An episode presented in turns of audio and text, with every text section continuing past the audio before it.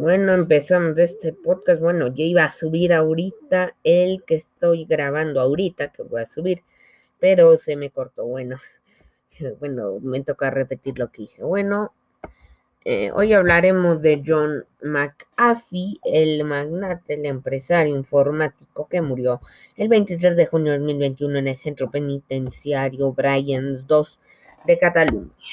Supuestamente se suicidó.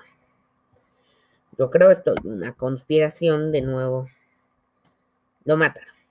Que lo mataron. Miren, em, dejó una carta suicida, John McAfee, que no se entiende nada. Literalmente un montón de tachones, un montón de cosas raras. Eh, dejen ver si tengo la traducción. Em, por aquí voy a buscar en Google porque no me queda nada más, ¿no? Pero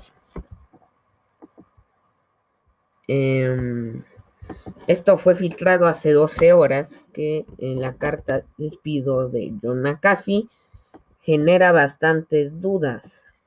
Me metí a un tal, el caso El Nacional de Cataluña, que dice em, que fue encontrado en la prisión de Brian Dodd en Cataluña cuando la Audiencia Nacional aceptó su entrega. McAfee, de 75 años de nacionalidad británica norteamericana, apareció muerto el día de la verbena de San John. Todas las autoridades españolas aseguran que se mató el mismo, pero su vida tiene dudas. Jan Janice McAfee cree que todo es fruto de un encubrimiento masivo para hacerlo desaparecer. O sea, yo creo que está muerto o lo hicieron desaparecer, así de simple. Su abogado también adoptó esa teoría. Bueno, la carta dice, eh, no, no, no, no, no, no, no encuentro. La supuesta nota de despido está llena de palabras de enmendadas con líneas para dificultar la lectura. Esta nota no parece nada, parece alguien que no tiene esperanzas y contempla poner fin a su vida. Es que la carta no parece nada. Dice, entre otras cosas, dice que soy un parásito fantasma y quiero controlar mi futuro que no existe. Según la carta manuscrita que ha publicado, fotocopiado del aceptado de investigación, la parecida conocido John McAfee. Dudas con la autopsia. Miren, con la autopsia. Janice McAfee también ha lamentado que únicamente podía ver la cara del hombre desde una ventana. El cuerpo estaba tapado con una manta blanca y solo pudo ver la cabeza.